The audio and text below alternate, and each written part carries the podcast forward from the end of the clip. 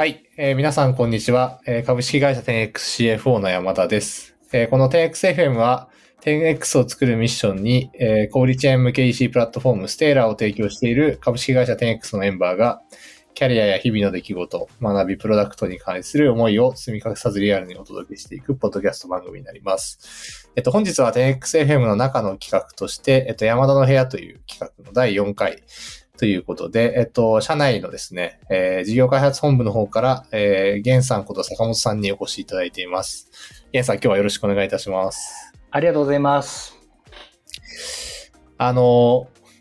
まあ、今日はですね、テーマとしてですね、えっ、と、まあ、小売りのプロフェッショナルである、えー、ゲンさんこと坂本さんにですね、いろいろと小売りかける、で、ちょっと私自身の領域というのもあって、小売りかけるファイナンスみたいな領域で、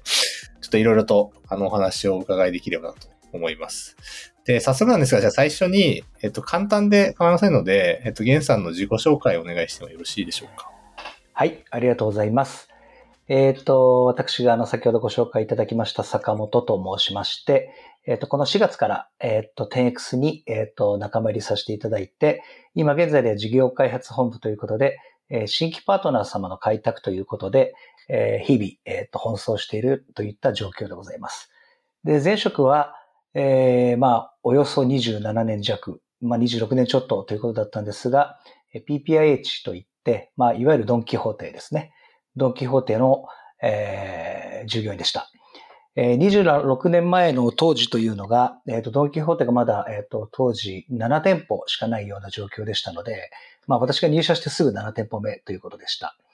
で、まあもちろん、あの、店頭公開もされてない状況でして、で、ちょうどその入社した翌年から新宿にお店を出したその年に店頭公開して、そこから2部上場、それから1部上場と、で、資金調達が進んで、え加速度的に全国出店が、えっと、立ち上がっていって、みたいな状況で、まあ気づいてみれば、26年後にはこんな世界だった、みたいなところで、まあ私個人的には、あの、基本的には、えっと、店舗を作っていった店舗マネジメント型ということ、ママネジメント畑ということで、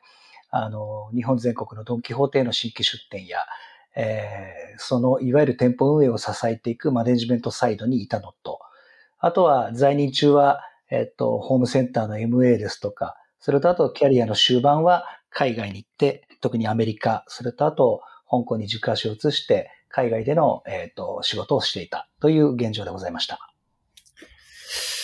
ありがとうございます。あの、ついに弊社 10X にも、まあリアルの小売りのプロフェッショナルであるゲンさんがご入社いただいたということで、なんか日々多分いろんな弊社のメンバーも、こう、ゲンさんに、あの、我々が事業を進めていく上で、当然、あの、ネットスーパーという領域ではあるんですけど、まあとはいえ、小売さんの中のやっぱり、こともわからないとなかなか一緒に事業を進められていかないっていう中で、多分いろんな、あの、ご質問とか、なんかこう知見を教えてくださいみたいなのって、あの、毎日ように言ってると思うんですけど、ななんかどう、どうですか？こう、実際にテンクスの中で働かれてい。いやー、でも私も当初入社する前は、あの、そこに対しての知見ってのはそんなにないのかななんても思いながら、そんなにあはいの簡単なものでもないので、とうんころが入社して驚いたのが、もう多分小売業界に従事している方々よりも、小売の奥深いところをよく理解していらっしゃるし、何せ多分日々の多分苦労、ご苦労からか、あの、小売業従事者の人たちにものすごく主語の転換ができてるっていうのがすごく印象で、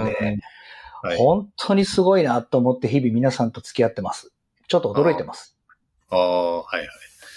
なるほど。まあ、ある種こうじゃあ結構小売りの事業者の皆さんの立場に立って考えるみたいな癖がついてるいや、もう解像度高すぎですよね。なるほど、なるほど。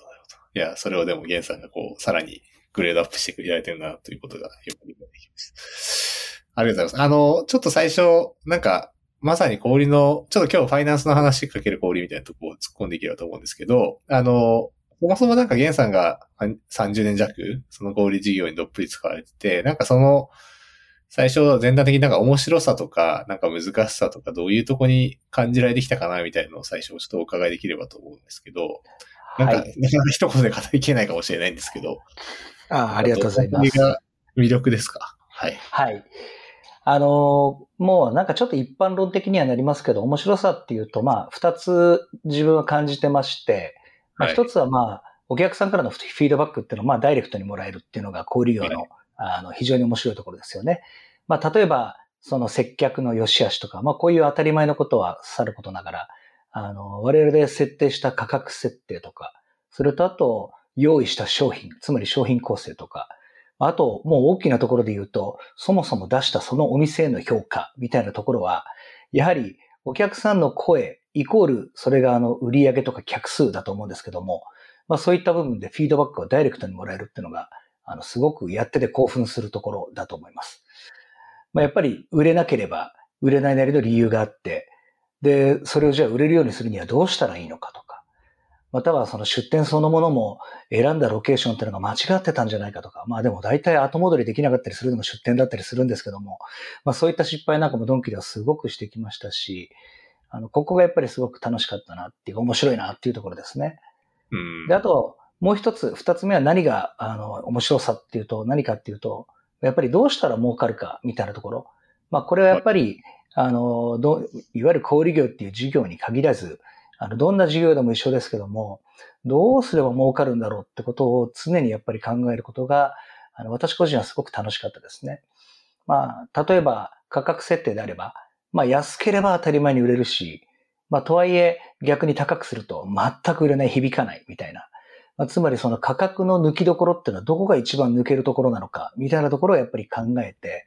で、そこを抜けて、よく売れたなっていう時はものすごいやっぱり快感ですよね。うん。っていうのが、まあ面白さ。まあ、あとやっぱり難しさっていうのは何かっていうと、まあこれもまあどの授業ど、どの授業も同じだと思いますけども、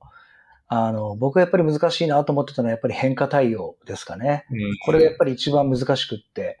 まあ僕らやっぱり未来を作ることも考えなきゃいけない一方で、なかなかやっぱり予測できないような事態が突如として起きたりするじゃないですか。はい。で、これがまあ最近で言うと大きな波は特にコロナでしたよね。はい。で、このコロナってのはまあもちろん全ての事業においてまさに最大のピンチであって、ただこのピンチをチャンスに変えるためには、まあどうしたらいいんだろうっていう、まあこの、ここはやっぱり勇気を持ってあの、この変化に対応しなきゃいけないんですよね。うん。で、ところがやっぱり長く同じことやり続けると、やっぱりこの、あの、変化をする変えることってのはやっぱり勇気がすごくいるので、やっぱり前職の強さっていうのは、ここの決断力のその速さっていうのと、あとものすごい逆境にも負けない粘り強さみたいなのが、やっぱり前職の強さかなっていうふうに思いましたし、やっぱり話を戻すと、こういうような難しさだっていうのは、この変化に適応する力、また変化することそのもの、これがやっぱり難しかったなって思いますね。なるほど。ありがとうございます。ちなみになんか、もしお話しいただける範囲で構わないんですけど、あの、前職の中で特にこういう大きな変化があって、それに対してどう取り組んだみたいなのって、その、源さん個人としてもいいですし、会社として、なんか大きなところってどういうものがあったりしたんですか、実際。そうですね。もう本当にあの一番の、あの、はい、一番最近の思い出で言うとさっき言ってたコロナですよね。ああ、コロナ。はいはい。まあやっぱり、あの、コロナっていうか、まあ災害系がやっぱりすごく大変でしたよね。ああ、なるほど。で、特にコロナで言えば、もう、特に僕がこのタイミングで言うとアメリカに行ってロサンゼルスにいたんですけども、もうロサンゼルスで言うと、あの、ほぼ楽しい時間を外で過ごすことができないような状況でして、在任中は。もう、それこそレストランもどこもやってない。で、まあ、買い物行く、買い物に行くことそのものもやっぱりいろんな制限があるみたいな状況で、もちろん、あの、我々と、あの、我々のビジネスと、あのビジネスモデルにもなっているようなアメリカで言うとインスタカートとか、まあ、 DoorDash みたいな業態があったわけですけども、あの、やはり、あの、こういったところがそもそもコロナ開始当初っていうのは始まった当初っていうのは入ってなかったですから、まあ、それをとにかく入れること。まあ、入れることで、あの、いわゆる顧客のペインっていうか、あの、非常にあの、不便だなっていうところに、あの、対応する、そこにアプローチするために非常に重要なツールだと思ったので、まあ、これをいち早く、素早く導入するといったことが、まず、そのアメリカでの僕が一番最初に取った変化対応でしたかね。うんうんうんまあ、見事にあの爆発的にあの指示がありましたけどね。はいはいはい。なるほど。まあでもやっぱそういう時に意思決定のスピード感とか、まあやっぱりしんどくても、なんかこう、なんとかする方法を考えるみたいな、あたりがやっぱカルチャーとしての強さだもんね。本当ですね。うんうんなるほど。ありがとうございます。ちょっとじゃあ早速、ぜひ本題に行かせていただければと思ってまして、えっと、まず今日のちょっとテーマ的には、あの、ゲンさんの小売という視点と、まあ私自身のファイナンスという視点をちょっとこう掛け合わせたいなと思ってまして、早速、小売をファイナンスの視点で掘り下げるみたいな意味で、ちょっとまず、ちょっと PL っぽい話からスタートしたくてですね。で、まあ大きく小売事業の多分 PL で見るときに、まあ売上高っていう一番上のものがあって、多分その次に結構やっぱ重要なのは商品原価がかなりさっきもおっしゃった、ユーザーとして高いので、やっぱ粗利率とか商品原価率をどうコントロールして粗利を最大化するかって多分二つ目のパートがあって、で、さらにそこからやっぱり小売って人のビジネスだったりとか店舗のビジネスだったりするので、一定の販管費がかかってきて、最終的なこう営業利益っていうこの三つのパートだと思ってるので、ちょっと上から一つ一つちょっと掘り下げさせてください。はい。で、はい。最初、あの、売上高のところで、まあこれシンプルに小売業って店舗数かける店舗当たり売上、まあもしくは日日販って言われるものだったりすると思うんですが、っていう、あの、こう分解ができて、で、ちょっと店舗数の話は、後ほどちょっと投資の周りで触れればと思うので、どちらかその店舗当たり売上に注目してお話ししたいなって、うん。店舗当たり売上って、まあ、その、あの、私の理解だと、結局だから客数かける、えっ、と、まあ、客当たりの購入回数。まあ、客数かける購入回数、結局まあ、それはデイリーの多分こう、購買してくれる客数になると思うんですが、で、そこにまあ、購入単価みたいなものが入ってくると思うんですけど、実際なんかこう、単店売上、店舗当たり売上をどうこう、伸ばしていくかみたいな時って、どういう考え方で、えっと、こう、やられていくものなのか、みたいなあたりって、普通のその氷の定石的なところをまず教えていただいてもいいですか？はい。ありがとうございます。まず、あの、小売業のやっぱり、あの、売上拡大の最も大きなところで言うと、まあもちろんですけど、新規出店とか、はいまあそれとあとは大きなところで言うと、なかなか起こりづらいかもしれませんけど、MA とか、はい。そうですね。まあ、あとはまあ、はたまたこれまでに存在しなかった、いわゆる業態を新たに創造するとか、まあ、いわゆるこういったところになると思います。はい。ただまあ、どうですかね、今で言うと新規出店というのも、特に今は日本国内においてはなかなか簡単ではないっていうのが、あの、私の見方で。で、まあ、前職においてもそうでしたけども、特に日本国内ではやっぱりスーパーマーケットもそうですが、ホームセンターなんかもそうですけど、やっぱり天井が見えちゃう。まあ、まあ SM とかホームセンターなんかまあそもそもオーバーストアなんで、まあはいその中においてどう勝ち抜いていくかっていうことが、あの非常にやっぱり難しいテーマだなっていうふうに思います。はいそれを考える上で、まあやっぱり重要な要素、その中でですね、あの来店動機を作るってことが多分あの非常に大きなテーマになると思います。うん。なるほど。まあ、つまりこれあの言い換えると、まあ、集客装置をどう作るかっていうところが最終的に売り上げにつながってくるとおいうふうに思いま。す。一方で、大きくは、あの、その中で2つあると思っていて、はい。はい。1つ目はまあ何を売るかっていうこと。で、まあ、今特にそうですかね、小売各社がしのぎを削ってるのがあの PB 競争。で、あの、どう勝ち抜いていくかっていうテーマにおいて、あの、やはりそれを考える上で重要な要素っていうのは、あの、来店動機を作ることだと思いますと。で、これがまあ、言い換えれば、集客装置ってことになると思いますと。その中では大きく2つあると思う。まあ、1つ目はまあ何を売るかっていうことですよね。まあ、僕ら小売業においてはやっぱり何を売るかっていうのはもちろん商品になるので、いわゆるどんなものを売るかっていうことになる。で、まあ今、あのー小売各社がしのぎを削ってるのがもう PB 競争で、はい。まあこれってやっぱり他社には存在しない唯一無二のまあ商品を世に生み出せるかどうか。まあ個人的にはあの、カインズさんとか、まあワークマンさんの商品ってすごくユニークなものが多くって、あの、多分各社どこも、あの、ここの二つはすごくあの、ベンチマークしてると思いますよね。うんうんうん。まあつまり何を売るか。まあやっぱり同じ同質の NB であれば、もちろん、あの、競争環境にさらされるので、まあ価格も含めてですけども、はいやっぱり何を売るかっていうところがすごく大きなテーマになると思いますと。うんで、もう一つは、あの、やはり物を何を売るか以外で言うと、プライシング。まあ、これはあの営業戦略でも、まあ、最も重要な戦略だと個人的には思ってまして。うんで、まあ、どこで儲けるかってことはもう置いといても、まあ、とにかく僕が意識していたし、あと私があのオーナーに教わっていたことは、とにかく証券内でお客様からもとにかく高い支持を得なきゃいけない。はいまあ、その中で私自身が一番意識してたのは、あの、地域ナンバーワンになることですよね。うんうんうん。もうナンバー2とかナンバー3じゃダメで、まあ、とにかく圧倒的ポジション、ナンバーワンになること、価格においてはですよね。でも、儲けるってことは二の次でも、とにかく安く提供できること、まあ、それにより集客が実現できて、お客さんに買ってもらえる確率が上がるっていうのがやっぱり価格だと思うんですよね。うん、うん、うん。でも、ユニクロさんとかニトリさんのように、もう SPA 型の企業でもない限り、まあ NB によるその調達仕入れに僕らってやっぱり依存しなきゃいけないですよね。うん。もうそうなるとやっぱり価格競争に絶対なるわけじゃないですか。なので、あの、そういった企業であれば、まあ、とにかくこの価格を制して、とにかく地域ナンバーワンの存在になること。まあ、そういう意味でもやっぱりこのプライシングの戦略っていうのがすごく重要で、まあ、売上をとにかくどう組み立てていくかってことは、この商品をどう扱うか。まあ、それとあと価格設定。この二つをとにかく考えてましたよね。なるほど。ありがとうございます。ちょうどなんかまさに価格が、とはいえ大事だっていうお話が多分二つ目のところであったと思うので、ちょっとここ次のアラリースの、アラリの話と合わせて聞きたいんですけど、まあとはいえ当然その価格地域ナンバーワンでじゃあ価格競争力を持とうと思ったら、まあ多分二つしかレバーはなくて、とにかく仕入れを頑張るっていうところと、あとはまあなんとか利益率を、まあ一定我慢して安く出すみたいな話になるんですけど、なんかこの辺って、まあとはいえもしかしたらこう、そのカテゴリー別とかいろいろ細かく見ながら最適化していくみたいな話なのかもしれないですけど、なんかとにかく安く売ればいいっていうわけではないと思うんですよね。なんかそこってどういうふうに戦略上考えられたりとか、あの、なんですかね、その、勝つためにはこういうことを意識するみたいなあたりって、もう少し具体で言うと、まあ利利益も意識した、えっ、と、価格戦略でどどんな感じなんですか？はい。あの、非常にあの、面白いご質問で、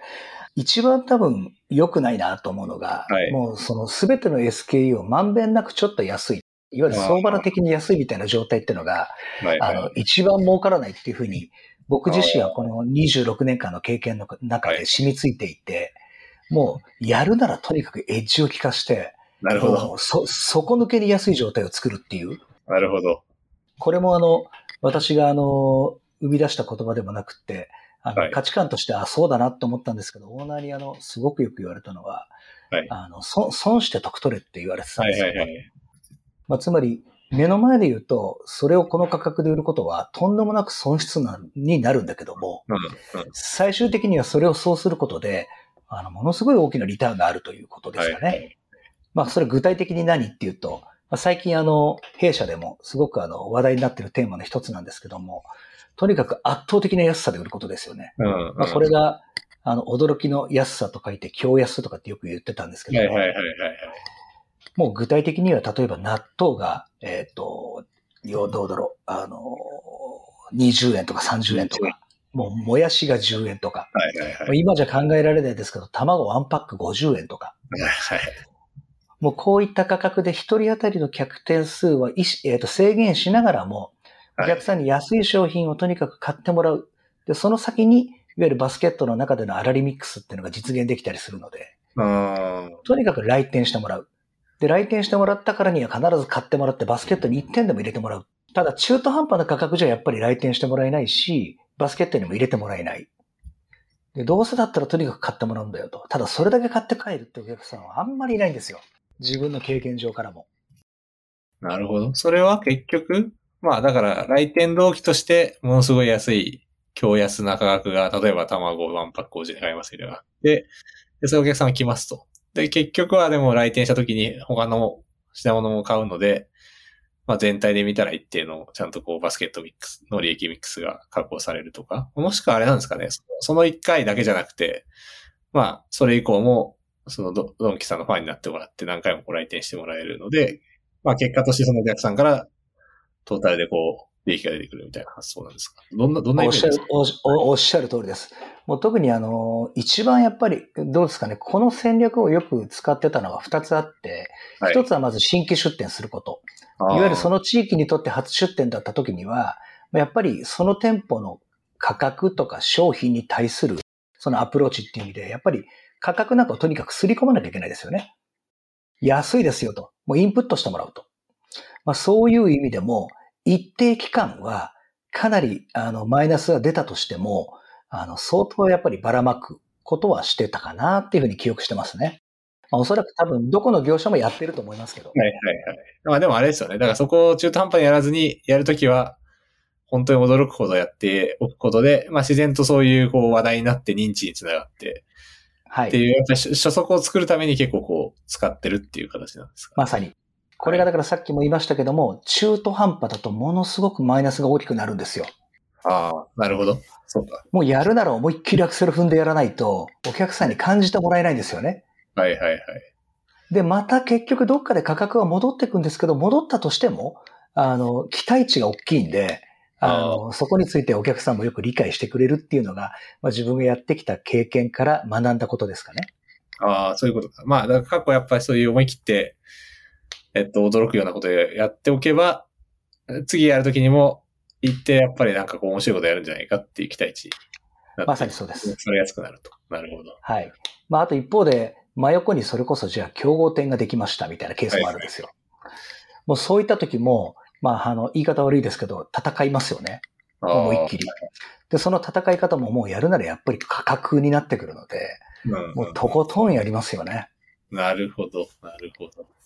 ちなみになんかそういうのってやっぱ相当調査されてたりするんですか？その周りの店舗での価格とか、品揃えとも、か。はいものすごくします。はいはい。あの、僕らは証券内で、まあ、おそらくどこもそうだと思いますが、あの、証券内で自分たちにとって、あの、不利益を被してくるような、いわゆる競合点、つまりだからベンチマークを設定しますよね。うん。で、このベンチマークに対して僕らがどういう態度、行動を取っていくのかってことをやっぱり常日頃考えてますよね。なので、ウォッチずっとしてます。なるほど。なるほど。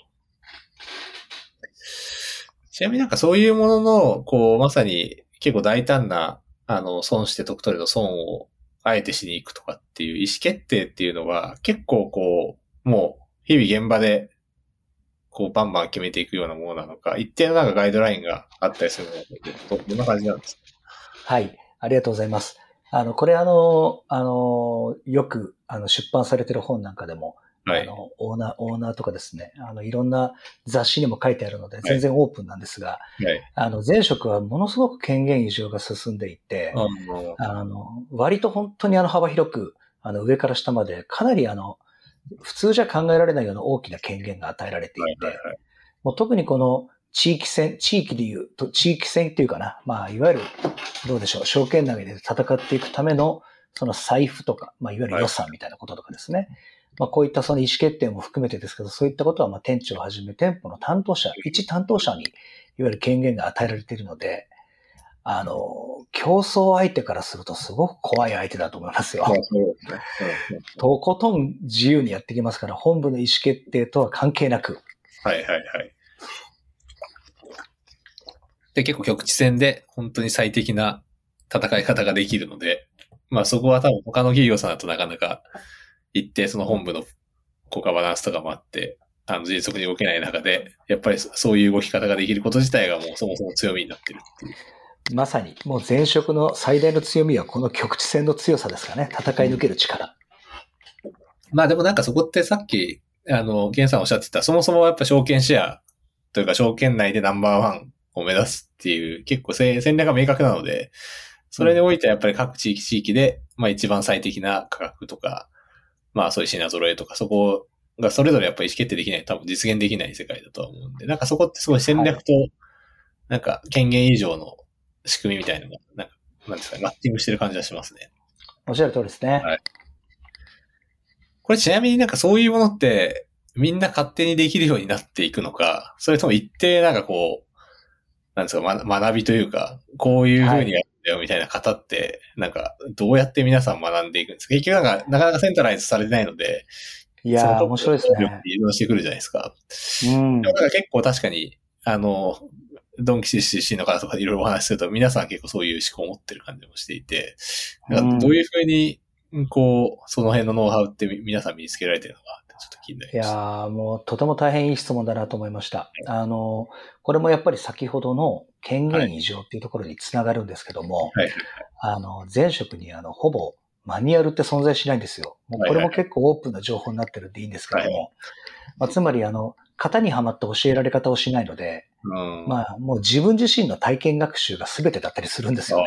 なるほど。なるほど。なので、まあやっぱり失敗することは、あの、非常にあの大歓迎ですし、そはいそういう意味で言うと、まあ、成功することはもちろんですけど、とにかくだから多くの機会を与えて、その機械を使いこなすかどうかで、当然成功と失敗が決まるわけですけども、うんまあ、そのいわゆる貴重な体験学習の中から得ていくので、うん。あの、まあ、ここがだから、ある種本当にあの、前職の強みかなっていうふうに思いますね。うん、うん、うん。なるほど。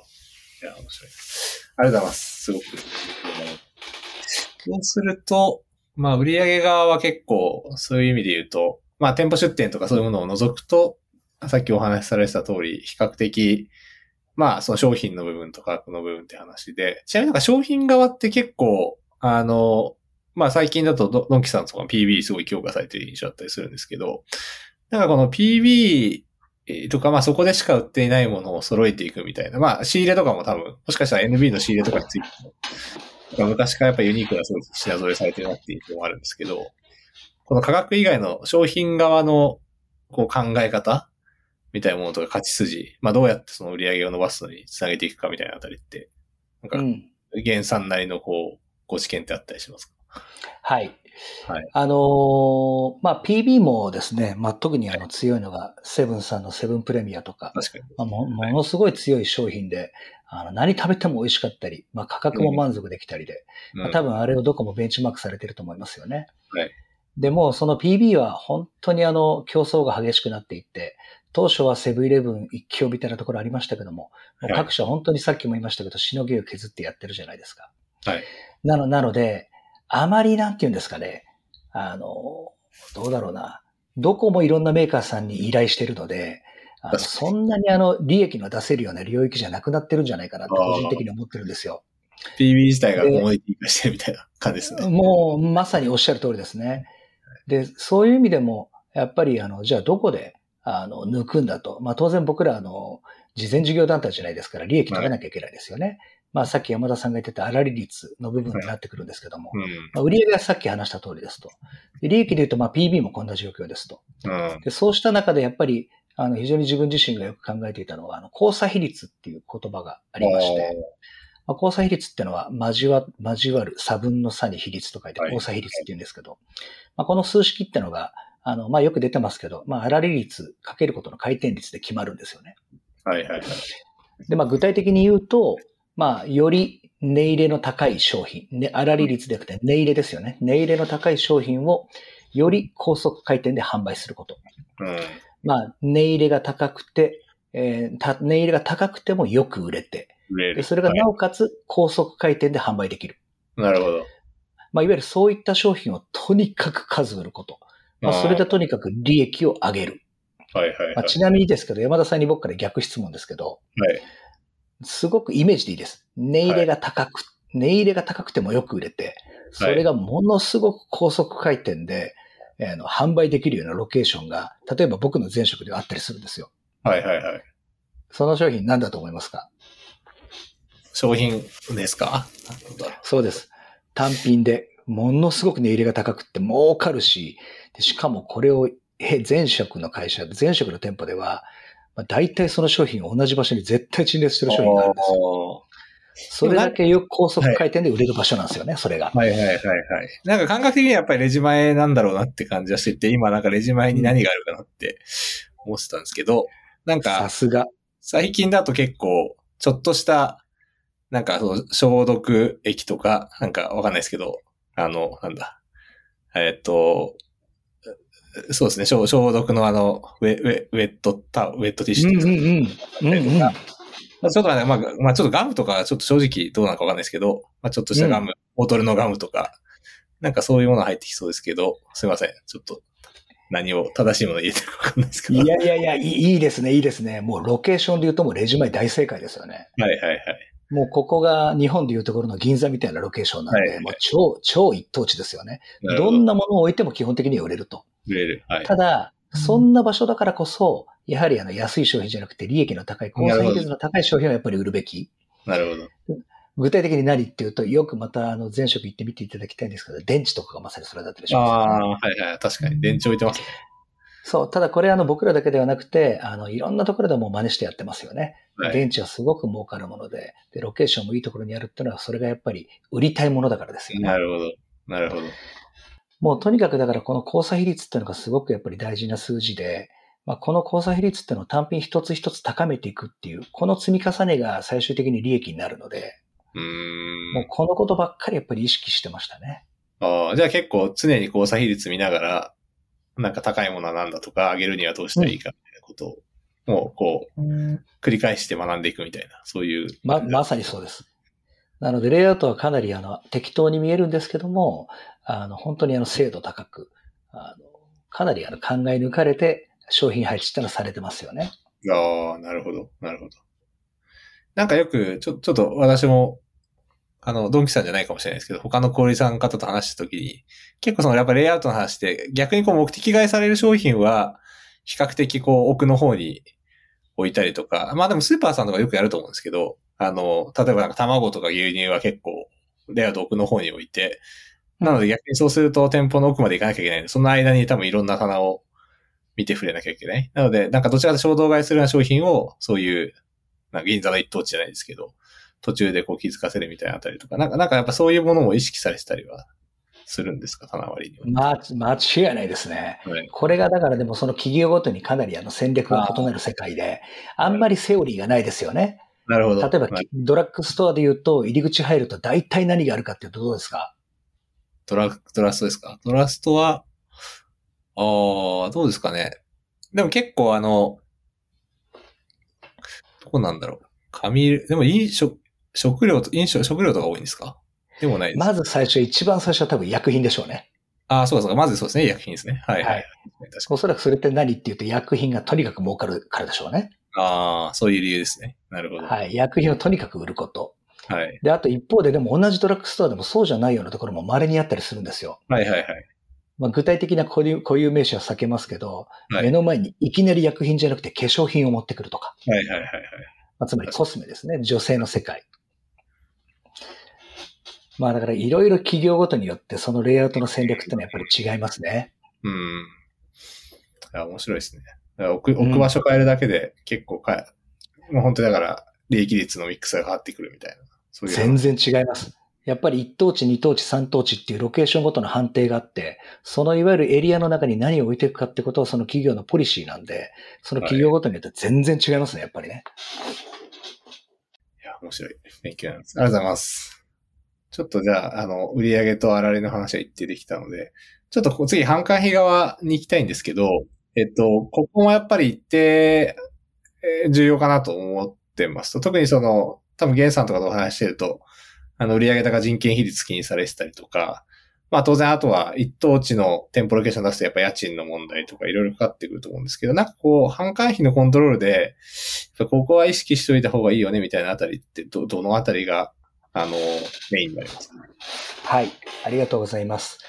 あの、まあ、販管費にもいろんな項目ありますけども、あの、一番やっぱり、あの、抑えの効かないのが、あの、人件費ですかね。はいはい。まあ、抑えが効かないっていうか、やっぱり人ですから、あの、コントロールがすごくやっぱり効きづらいですよね。うん。で、一方で、あの、家賃なんかも、まあ、それはあの、高いところに出せば、あの、売れる確率は上がったりするのかもしれませんけど、はいでこの家賃、家賃というのもどんなに、どこまで抑えて、そのいわゆる低い家賃の中でどれだけ売るかってことをやっぱりすごく考えなきゃいけないテーマ。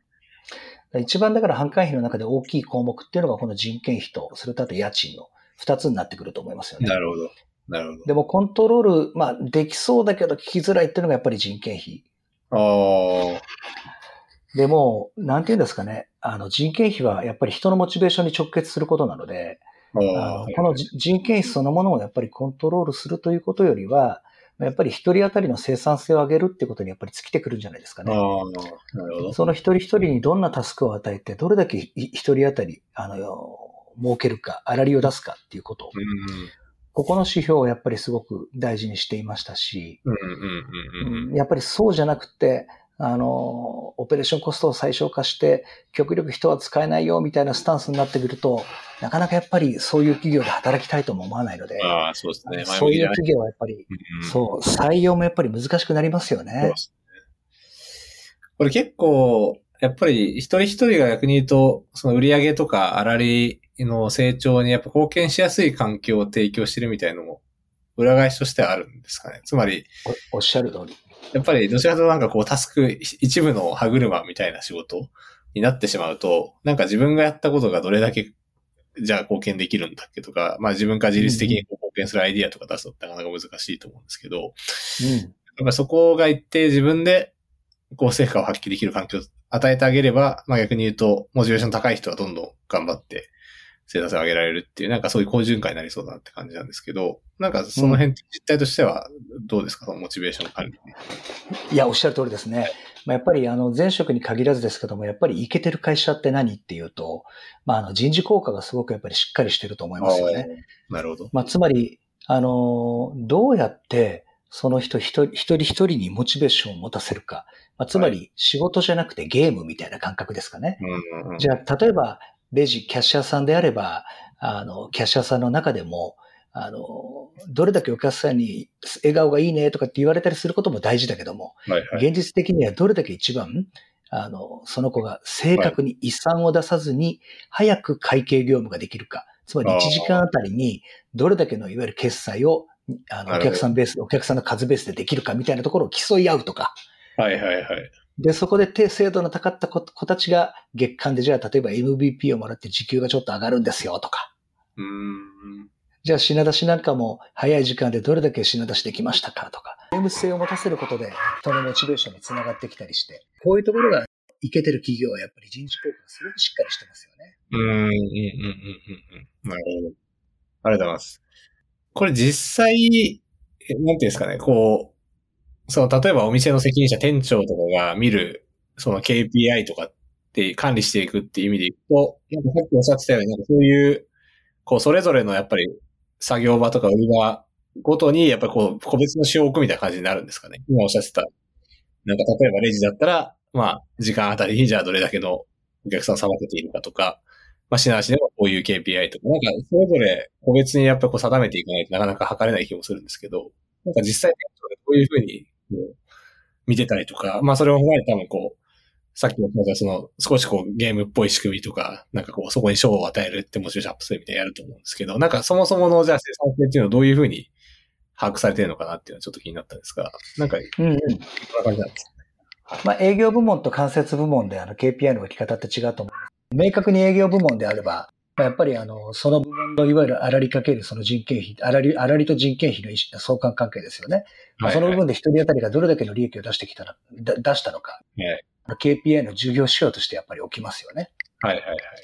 で、一方で、間接、間接部門の方は間接部門の方で、まあ、より少ない人数でどれだけこの業務を回していけるかみたいなところも、もちろんまあ KPI として置いていくでしょうし。うん。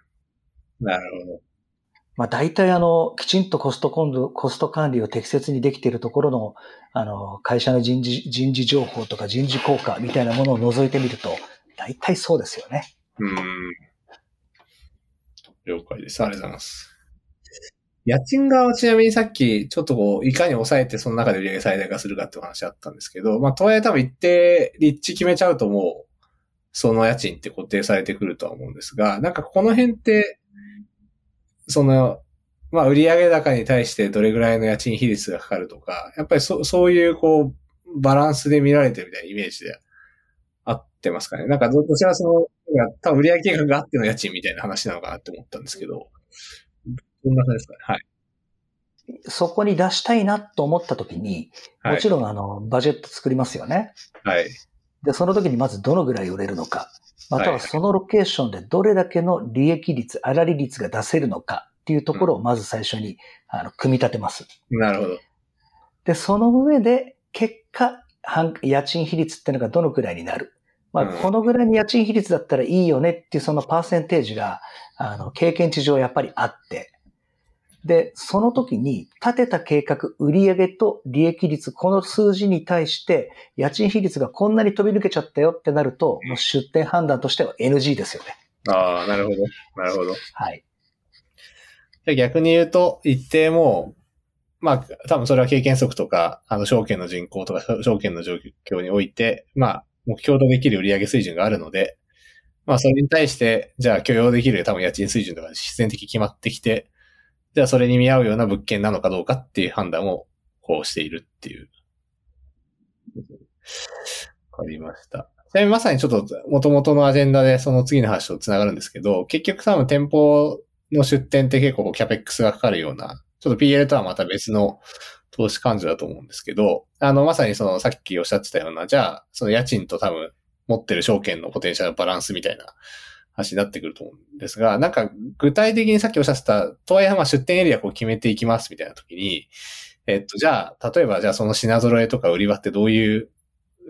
ところをしていけばいいんだっけとか、まあ実際じゃあその地域特性踏まえたらどういう価値筋が描けるのかみたいな、そのどちらさっきの売上目標定量的な話だと思うんですけど、多分その定量的な話と、多分そこに定性的な売り場品揃え、顧客特性みたいなのがこう噛み合ってくると思うんですが、なんかそのあたりって、実際こうどういうふうにこう判断されていくようなものなのかとか、事前にこう情報収集していくものなのかっていうと、うんうんうんうん。なんかどのあたりがキキーになるっていうのはあったりしますか？ありがとうございます。あの、出店エリアを考える上で、あの、い重要視していることっていうのは、やっぱりあの、僕なんかの基準で言う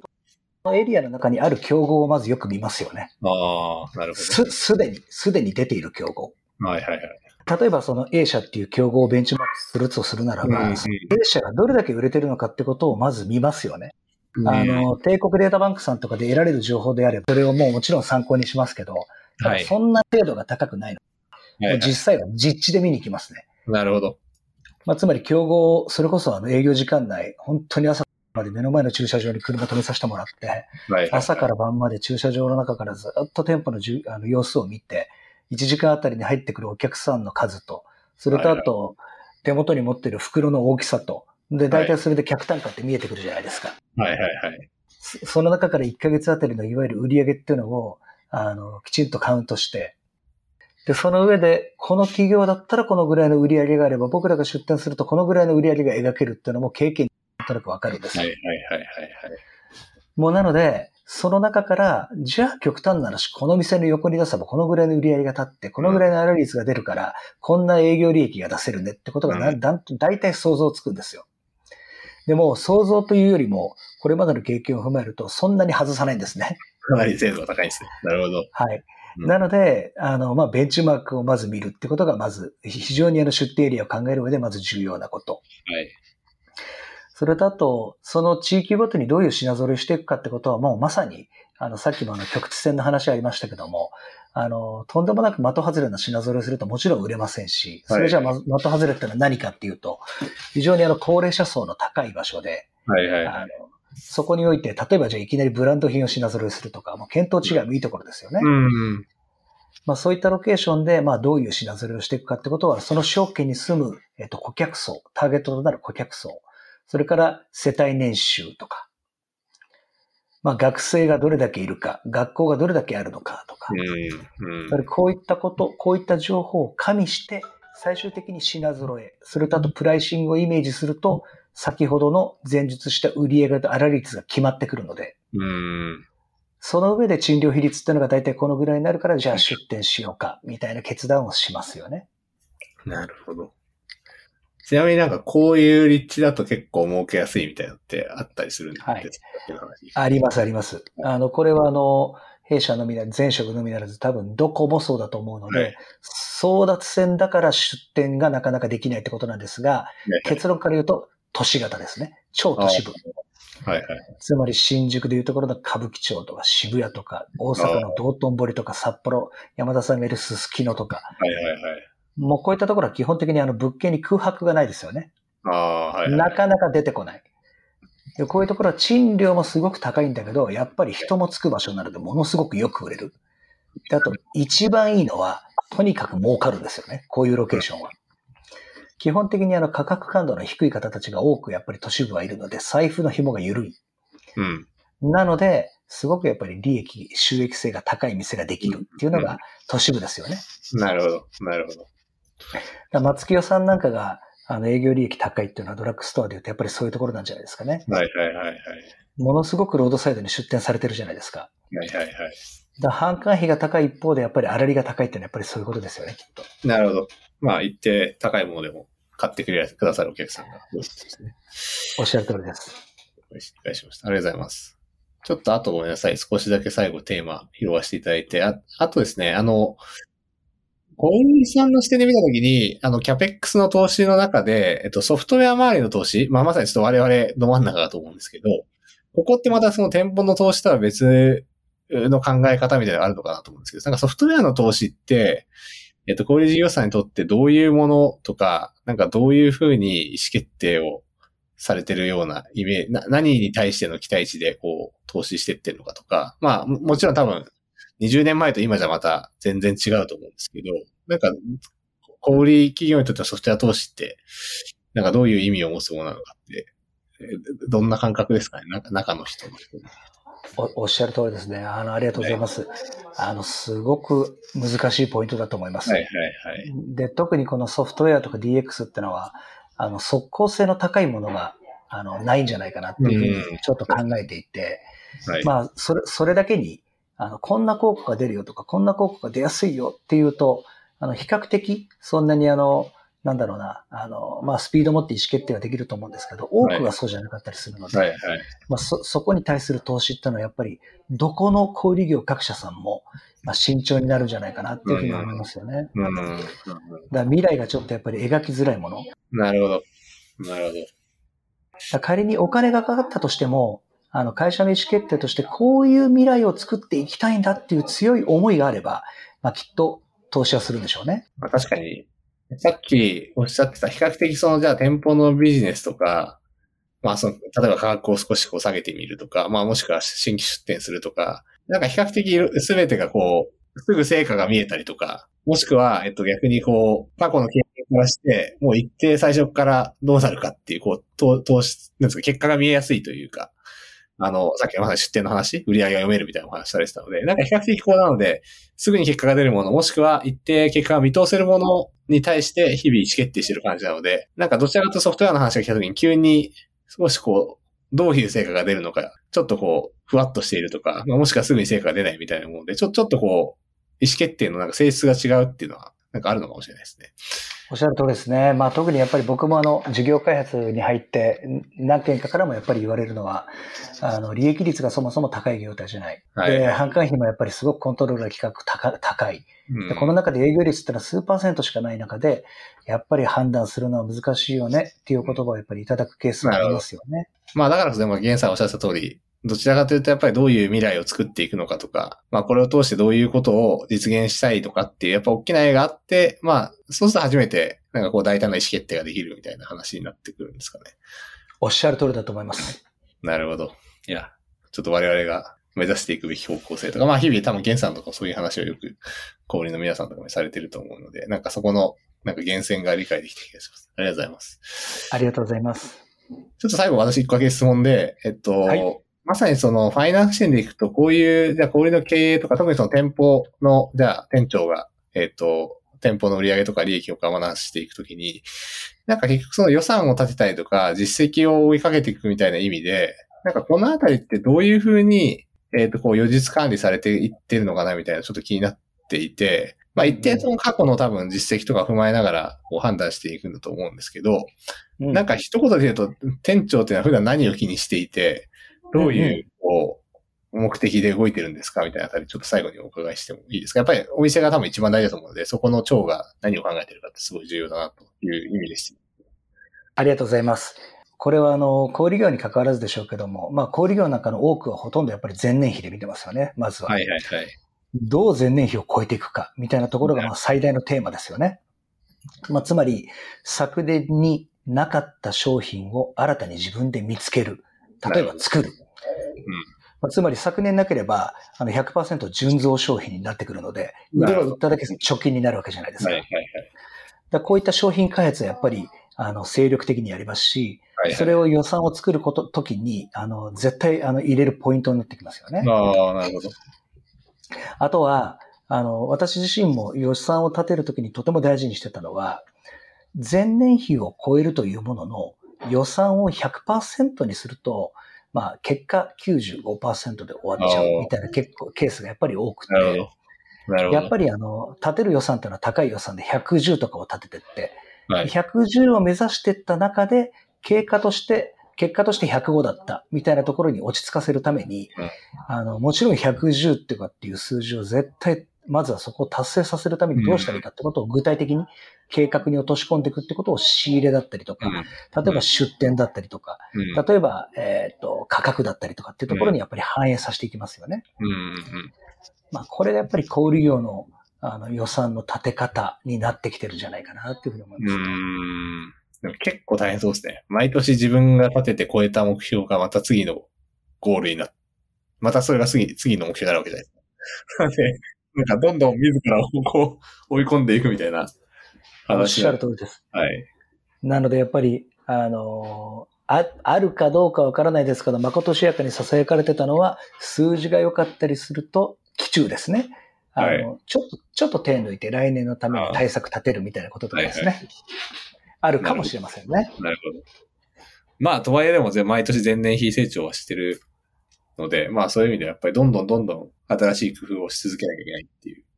そういう発想な感じなんですかね。うん。おっしゃる通りです、おっしゃる通りです。なのでやっぱり、を立てる上で非常に重要なのは何を売るのか、どういったものを、あの、どれだけの数を売るんだっていうことをやっぱり、すごく意識して考えるのが小売業ですかね。はいはいはい。じゃあ面白いですね。なので、メーカーさんとか、ベンダーさんと一緒に作っていく感じです、イメージで言うと。ああ、なるほど、なるほど。それこそあれです、あの、えっと、山田さん、あの、一時あの、オリオンとかにもここで喋っているかわかんないけど、はい、あ、もちろんもちろん大丈夫ですい。いらっしゃったじゃないですか。はい。あの、オリオンさんの中とも僕そういう話よくしてましたよ。はいはいはいはい。名護まで行って。ああ、すごい。つまりね、いわゆる年間あたりオリオンビールをどれだけ売るのか。はい。で、どうやって売るのか。はい。で、これをやっぱりバジェットにやっぱり入れてきますよね。なるほど。なるほど。面白い。ありがとうございます。あの、すみません。あっという間に50分経ってしまいまして。なんか、はい、ゲンさん、最後、もしコメントしきれなかったこととかあったりしますか？どうですか？いや、もう本当にあの、今日の話にいろいろと、あの、集約、今日の話の集約されてたかなと、最後に、特に最後ですね、思うんですけど、はい、まあ、やっぱり、このソフトウェアの投資とか、あの DX への判断とかってことが、あの、小売業においては非常にあの難しいポイントになってくると思いますけども、あの、まあ、やっぱり未来をどう作っていくかってことに、あの、やっぱり最後は、あの、繋がってくるのかなっていうふうに思ってまして、あの、僕も、あの、今の仕事で、そのお手伝いっていうのはやっぱり小売業に対してしていくことが僕のミッションだと思うんで、まあ、ぜひ、その未来を、そのパートナーさんたちと一緒に考えていく、それを提案するってことも僕もやっていきたいと思ってますので、ぜひ、あの、リスナーの皆様でそういう皆様もいらっしゃったら、ぜひ一緒にあのサポートさせていただきたいなと思いますので、よろしくお願いします。そうですね。我々も採用も引き続き積極的にやってますので、気軽に、あの、カジュアルに話聞きたいとか含めて、多分このポッドキャストの番組概要欄にも採用情報載ってるので、あの、気軽にご連絡いただければと思っています。はい。じゃあ今日は、本日は、あの、皆さんと坂本さんと山田でお送りしました。ありがとうございました。ありがとうございました。